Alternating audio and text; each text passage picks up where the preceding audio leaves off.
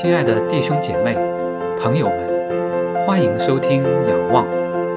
仰望是红举弟兄正道、辅导、灵修、敬拜的播客侍奉平台，传扬神的福音真道，见证神的荣耀恩典，彰显神的圣洁公义。信靠仰望他，渴慕寻求他，称颂赞美他，敬畏跟从他，仰望在地如在天。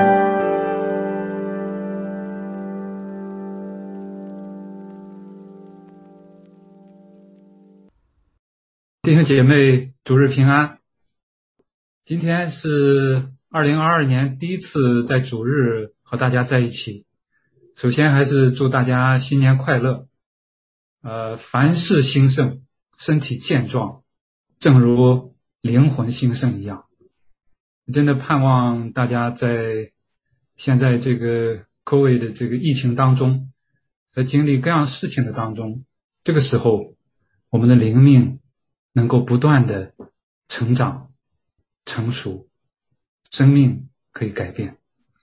那么，让我们再一次来到神的面前。我们开始的时候，我们先一起来祷告。呃，亲爱的天父，我们感谢赞美你。从亘古到永远，你是神，你创造了一切，你也掌管着万有。主求你来亲自的来启示我们，因为在你的启示当中，我们得着智慧。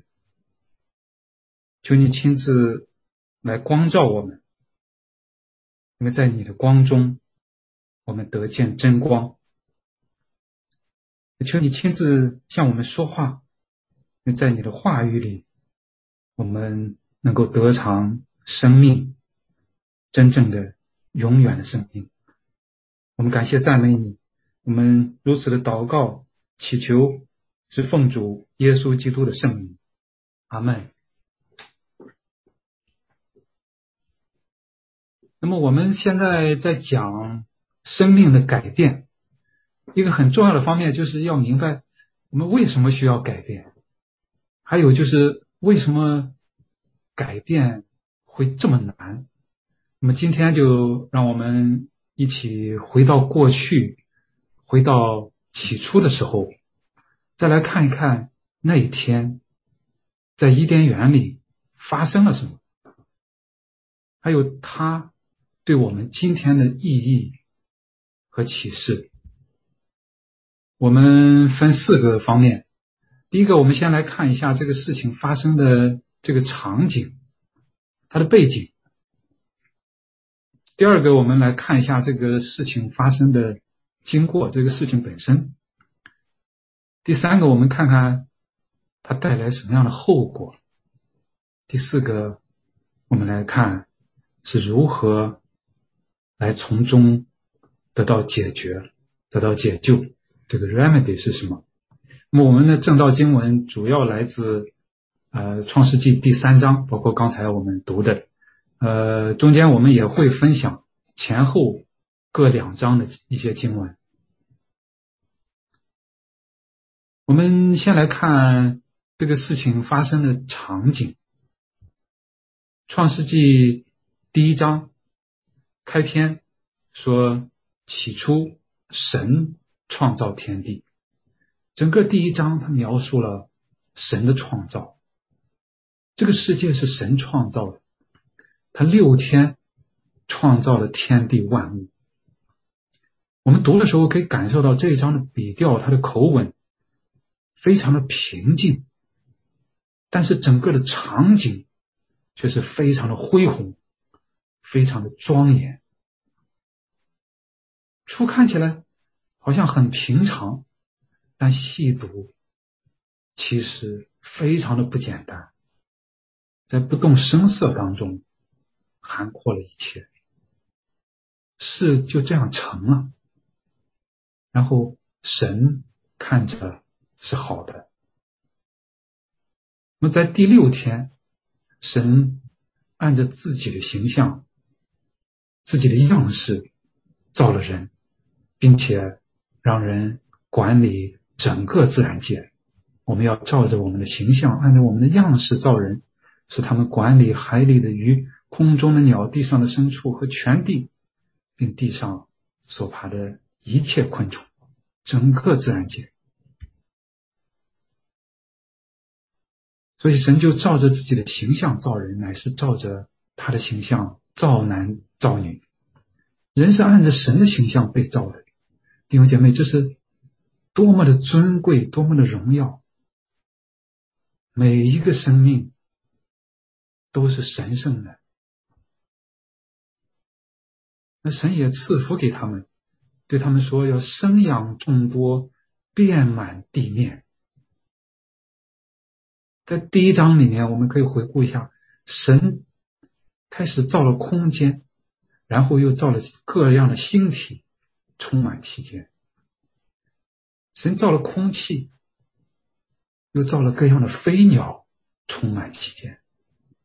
神将水聚在一处，又造了水里边的鱼，还有各样的生物来充满其间。神将地露出来，他又造了地上的植物、动物，充满其间。神的整个的这个创造是多么的丰富多样，又充满了生机和活力。就他又造了人，他也让人来遍满地面，并且作为他的代表来治理这地，也要管理海里的鱼、空中的鸟和地呀地上各样行动的活物，要管理整个受造界。作为神的代表，这是神造人的目的和心愿和心意。也就是说，人被造是有使命的。这个使命是以整个的受造界作为对象，作为背景。我们作为人，不应当忘记这个神圣的使命。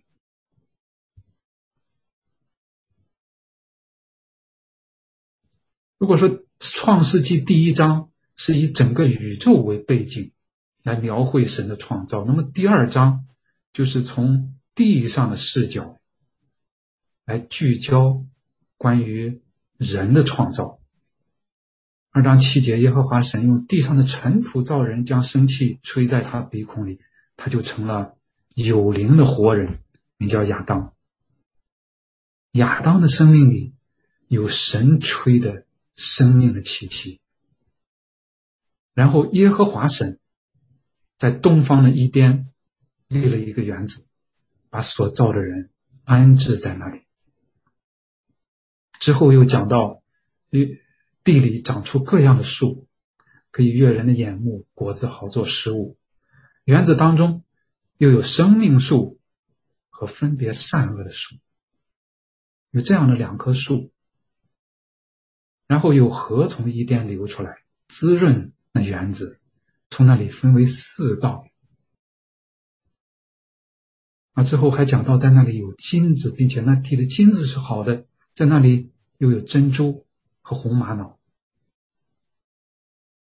也就是这个伊甸园，我们看到有树、有果、有地、有河，还有贵重的金属和宝石，整个伊甸园的环境可以说是非常的。丰美富饶。接下来，耶和华神将那人安置在伊甸园，使他修理看守。这里的安置，呃，在这个这个这个他这个这个词，有使他在那里休息安息的含义。Caused him，呃。The rest, have rest，他在那里非常的安稳，非常的安全。然后修让他来修理看守，修理既有劳作的意思，也有服侍的意思。在旧约里，这个词常常和敬拜有关系，常常是和会幕还有圣殿当中的敬拜相关。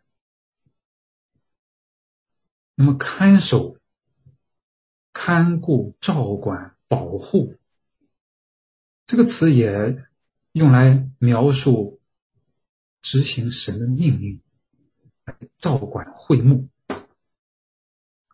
在旧约当中，这两个词连用，修理、看守，这两个词连用的时候，在摩西五经里面、民民数记里面，是描绘立位人在会幕当中的职责。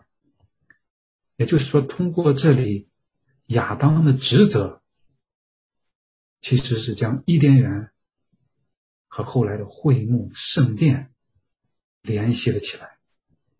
亚当的职责里面有祭祀的指向，他要服侍，要看管，是修理，是看守，但是也是服侍，是看管，并且在其中和神亲密相交，来敬拜神。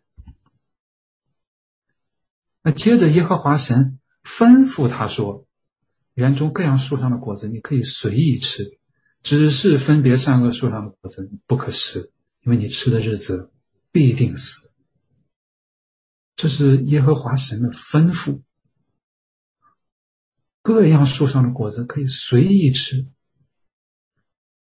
这是神丰富丰盛的恩典，他没有给他处处设限，你可以随意吃，但只是分别善恶树上的果子。不可吃啊！我们在很多的时候可能会很好奇，这个分别善恶树这个果子到底是什么意思？到底意味着什么？啊，其实这也是后面夏王、夏娃和亚当他们好奇、想知道、想尝试的。我们暂时在这个地方放下它具体的意思不谈，但是我们看到神。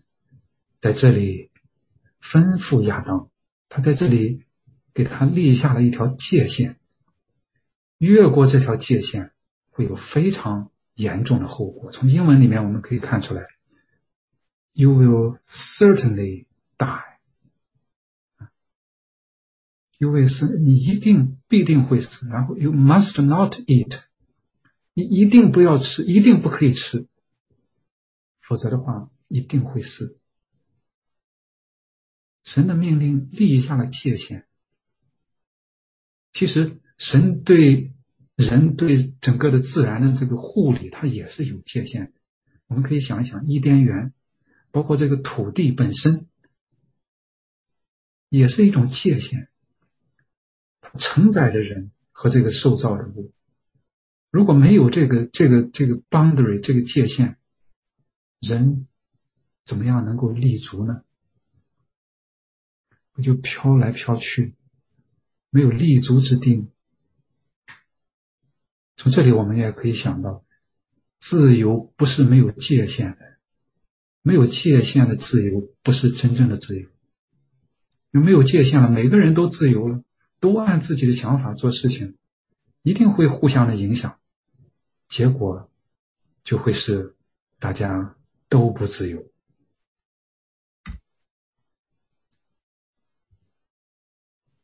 之后，我们看到耶和华神说：“那人独居不好，我要为他造一个配偶，帮助他。”在第一章里面，神造了这些天地万物以后，都是都是重复出现。在神看来，神看着是好的。最后造了人以后，这是这一这一切所造的甚好。神甚好的创造，在这里第一次出现了。不好，那人独居不好，所以要造一个配偶来帮助他。这个亚当自己是不好的，是不行的，要有一个配偶来帮助他，a helper，一个帮手，与他相对的一个帮手来帮助他。后面讲到，因此人要离开父母，与妻子联合，二人。成为一体。当时夫妻二人赤身露体，并不羞耻。我们可以看出来，他们的关系是非常的亲密，也是非常的单纯，毫无阻隔，两个人中间毫无障碍，毫无阻隔。这是整个的创造，这是整个的创造，恢宏和谐的宇宙，丰富多样、生机盎然的自然界，还有丰美富饶的伊甸园，在这里面。亲密纯真的敌对夫妇，这是多么的美好！那整个这个就是第三章这个事情发生的，它所发生的这个场景、这个背景。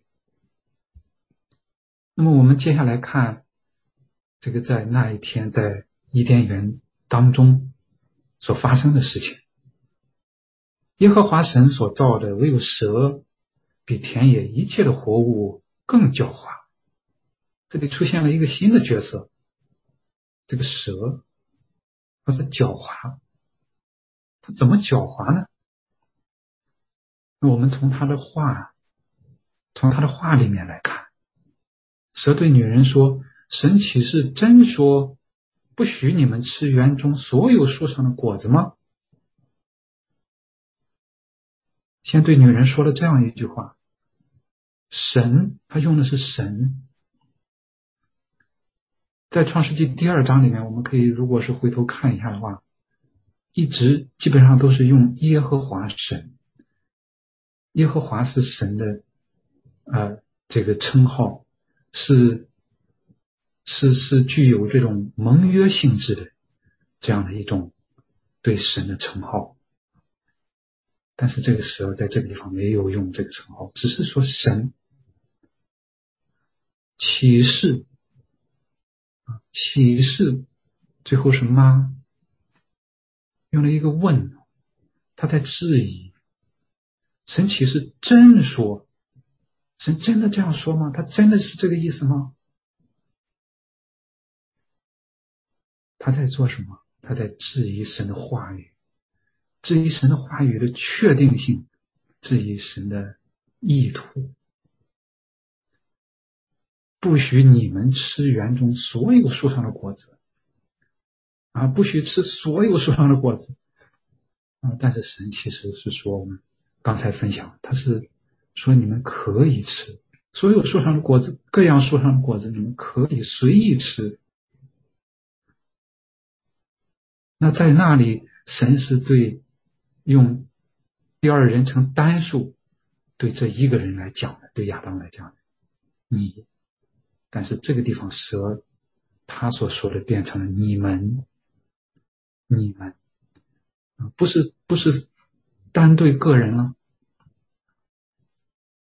包括了这个这个这个这个你们用了复数所有树上的果子本来是可以随意吃的，现在变成了。都不都不许吃了，其实是在质疑质疑神的良善，质疑神的恩典。本来是丰丰盛的恩典，这是蛇的试探和诱惑，它篡改了神的话语，他在质疑神的意图、神的良善。啊，在他的后面，通过他所展现出来的。隐藏的是敌对、抵挡上帝的魔鬼撒旦。那么夏娃是怎么回应的呢？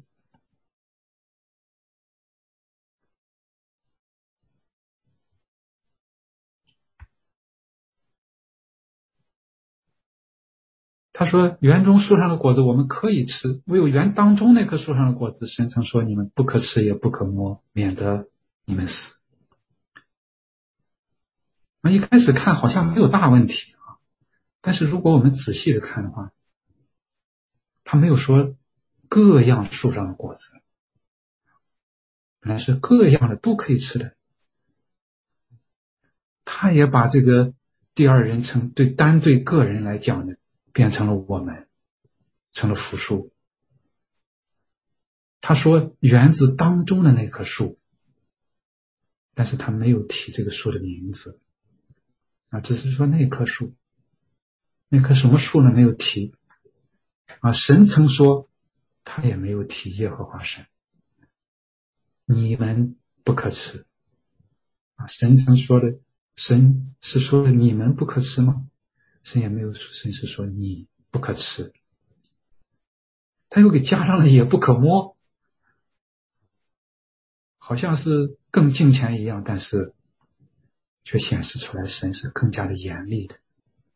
更加的严厉，并且这个免得你们死，代替了你必定会死，把这个事情的严重性还有它的后果弱化了。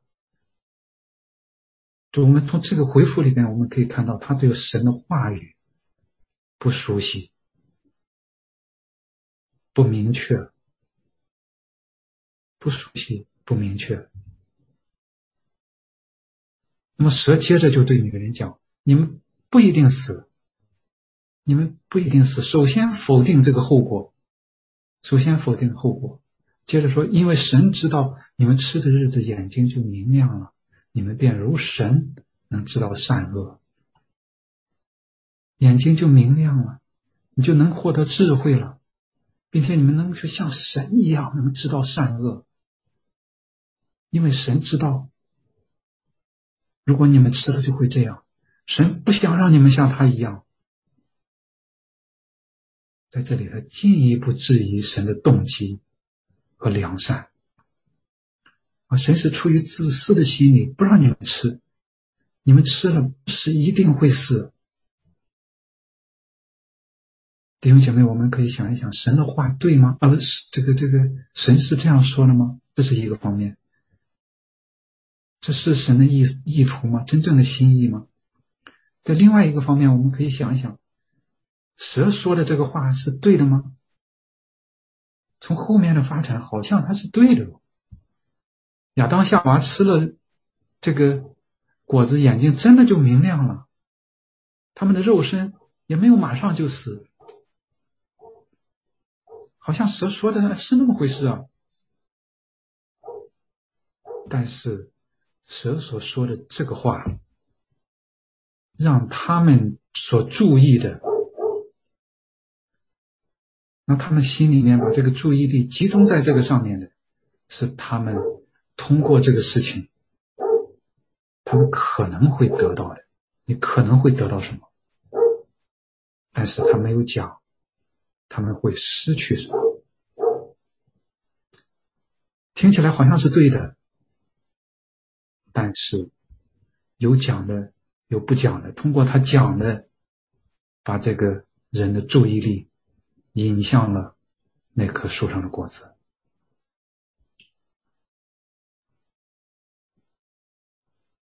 于是那女人见那棵树上的果子好做食物，也悦人的眼目，且是可喜爱的，能使人有智慧，就摘下果子来吃了。夏娃的注意力已经转移到了那棵树上的果子，她看见了，啊，他看见了那个树上的果子好做食物的，was good。之前是神看着是好的，现在他来看，这是好的，好做食物，很实用，悦人的眼目，很漂亮，很好看，很吸引人，可喜爱的，能使人有智慧。这个我们可以想，这就是从前面蛇的话里面来的。他已经相信了蛇的话，于是摘下果子来吃了。这一切，我们再稍微回想一下，怎么就发展到这样呢？首先，他听了那蛇说的，这个声音响起来的时候，他听了。不是所有的声音都要听，不该听的。是不应当听的。那么现在，他的眼睛又盯在了那棵树的果子上。不是所有的都要看的，不该看的，也是不应当看的。很多时候，因为很多时候一旦看了，人的眼睛就很难再转开。那么在这个事情里面，亚当他是什么角色呢？这夏娃摘下果子来吃了，又给她丈夫，她丈夫也吃了。看着他跟着夏娃，他没有，他跟着他，递给他，他就吃了，他没有犹豫。他本来是要修理看守的，又要看要要看管要保护的，这时候却任由蛇在这里来诱惑。他本来是应该服侍敬拜神的，但是就这样违背了神的命令。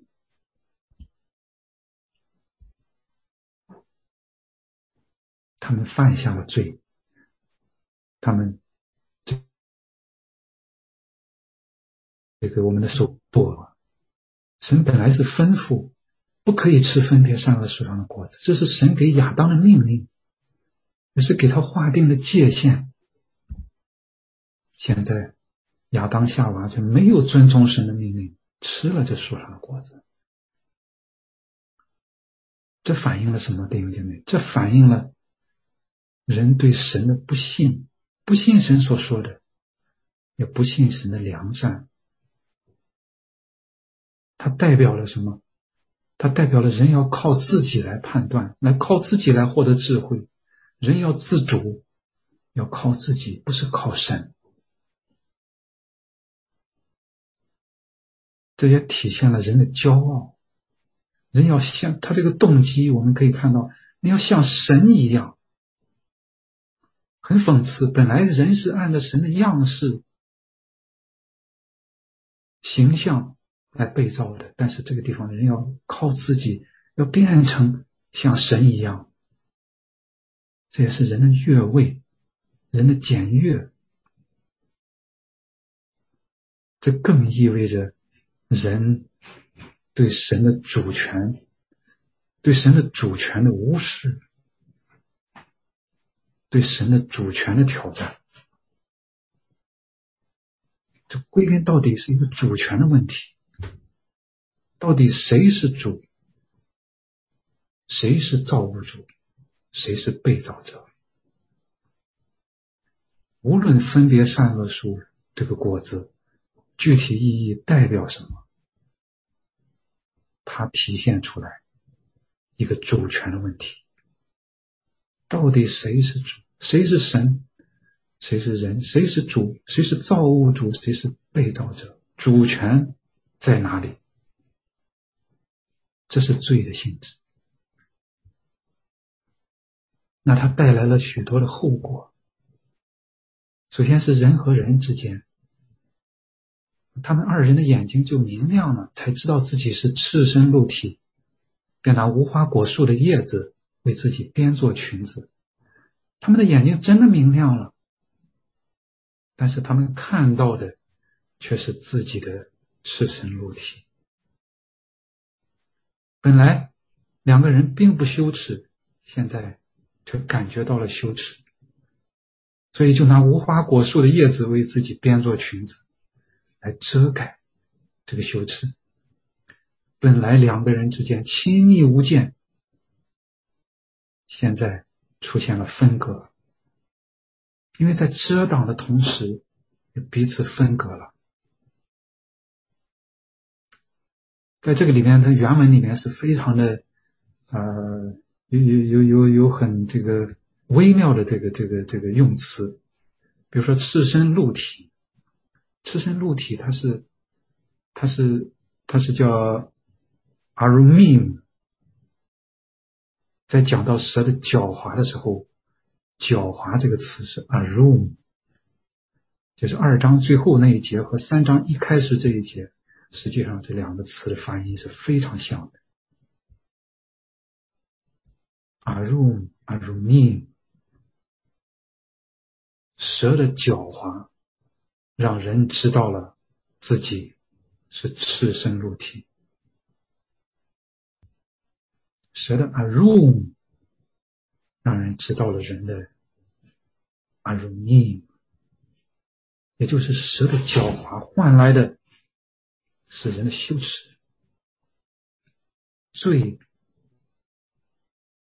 在这地方来体现出来对人和人之间关系的影响。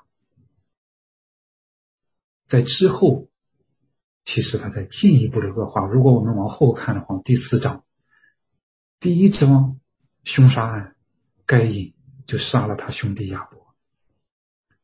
在第三章里面，本来还是通过蛇来引诱的，在蛇后面的撒旦的这个意念，后来就进入了人情。我们看到第四章里面没有引诱，该隐。把他的兄弟亚伯杀，按着神的形象被造的人，死在了他自己弟兄手下。罪的影响渗入了人类的方方面面，方方面面，在任何罪的背后，其实我们都可以隐约看到，在伊甸园当中那一天所发生事情的影子。罪也带来人与神关系的这个这个对这个人与神的关系来造成影响。那接下来三章八节这里讲天起了凉风，耶和华神在园中行走。那人和他妻子听见神的声音，就藏在园里的树木中，躲避耶和华神的面。天起了凉风。我每次读到这个地方的时候，我都会想起来，呃，中国在这个《水浒传》里面，《水浒传》里面有一句话，叫“那雪正下的紧”，讲这个林冲林教头风雪山神庙的时候，用了这一句话，“那雪正下的紧”。有人评评论说，一个“紧”字，意境全出。那么在这个地方讲到天起了凉风，让人感到丝丝的寒意袭来。耶和华神在园中行走，伊甸园本来是神同在，他在其中行走，和人来亲密相交的地方。但是现在。亚当和夏娃听见神的声音，就藏起来了，来躲避神的面。耶和华神接着呼唤那人，对他说：“你在哪里？”这是神对人的呼唤。你在哪里？是单数。这是神对每一个人的呼唤。这个呼唤穿透了古今。响彻了云霄，你在哪里？神在寻找人。亚当回复说：“我在园中听见你的声音，我就害怕，因为我赤身露体，我便藏了。现在他害怕来见神了，因为他赤身露体，他感觉到了羞耻，所以他藏起来了。人与神的关系在罪之后。”出现了疏远和割裂。那耶和华神对他说：“谁告诉你呢？莫非你吃了我吩咐你不可吃的那树上的果子吗？这是我吩咐你不可吃的那树上的果子，这是神的吩咐。你如果吃了，你违背的是神的命令。”对人的这种自主性的跟争取或者说抗争，其实是对神的主权的背逆和挑战。但是它所带来的是羞耻和恐惧。其实每一个对对这个权柄的这种背逆和挑战，其实都隐含着隐隐约约都隐含着这个指向，并且很多的时候。往往是越不让做，越想去做，越要去做。罪的影响渗透了人类的方方面面。接下来那人说：“你所赐给我与我同居的女人，她把那树上的果子给我，我就吃了。”现在开始相互指责，人与人之间的关系进一步的破裂。在前面，这个当神把这个女人引到这个这个这个亚当的面前的时候，他本来是做诗歌来赞美的，你是我骨中的骨，肉中的肉，现在却成了指责的对象。他把这个树上的果子给我，我就吃了，并且亚当在这里更进一步，你所赐给我的那个女人，果子是女人给我的，我就吃了。女人是你给我的，你给我的，这个这个这个，他把这个果子给我，我就吃了。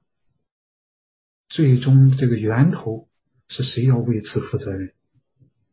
言下之意，神最终要为此负责任。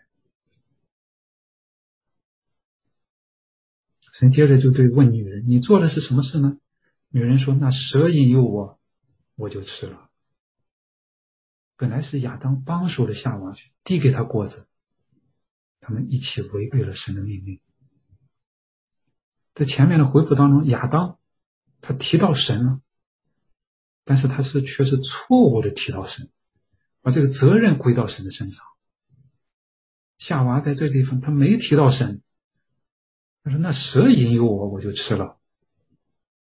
但是他也是错误的没有提到神，本来是应当听神的，但是现在却听了蛇的。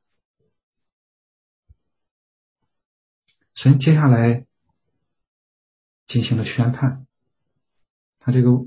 顺序是反过来的。我们我们如果看这个经文的话，是先是对蛇进行宣判，然后是对女人，然后是对亚当。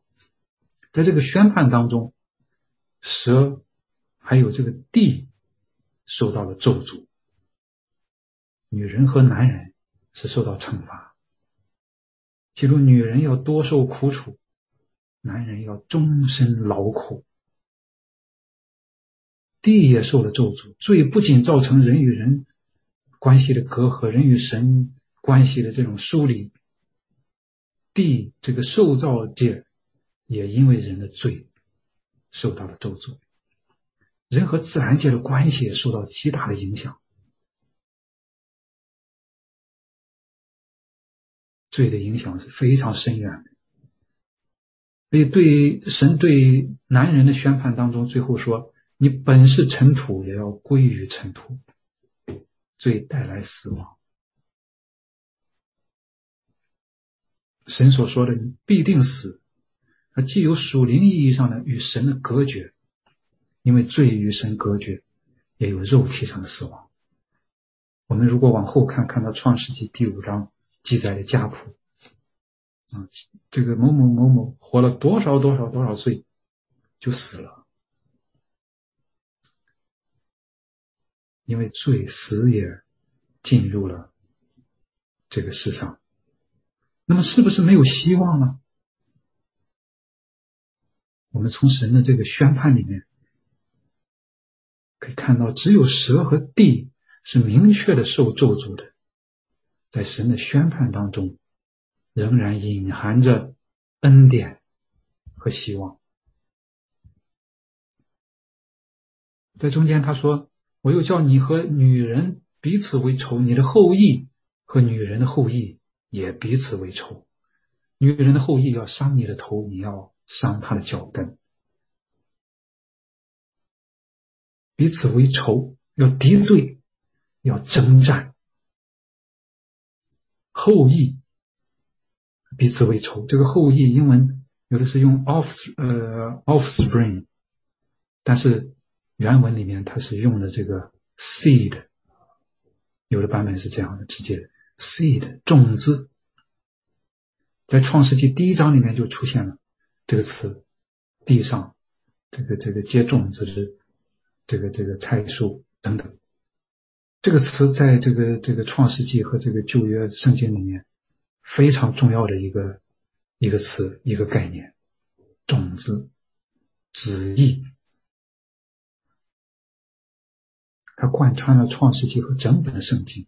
我们往后看的话，可以看到，在亚当之后，该隐杀了亚特之呃，这个这个亚伯以后，这个夏娃又生了赛特，然后之后出现了以挪士，那时候人开始呼求耶和华的名。再后来又有以诺与神同行，被神接取，然后挪亚与神同行。在挪亚的父亲拉麦这个这个生下来挪亚给他起名字的时候，从他的这个这个话语里面，他的盼望里面，可以感受到，其实挪亚是作为新的亚当来出现的。在这一支里面，一直在不断的兴起，一直到后面的亚伯拉罕，呃，再到后面的摩西、大卫，神不断的拣选，不断的兴起这些敬虔的人。来与仇敌征战，到最后的时候，他差遣他的爱子降生，成为女人的儿子，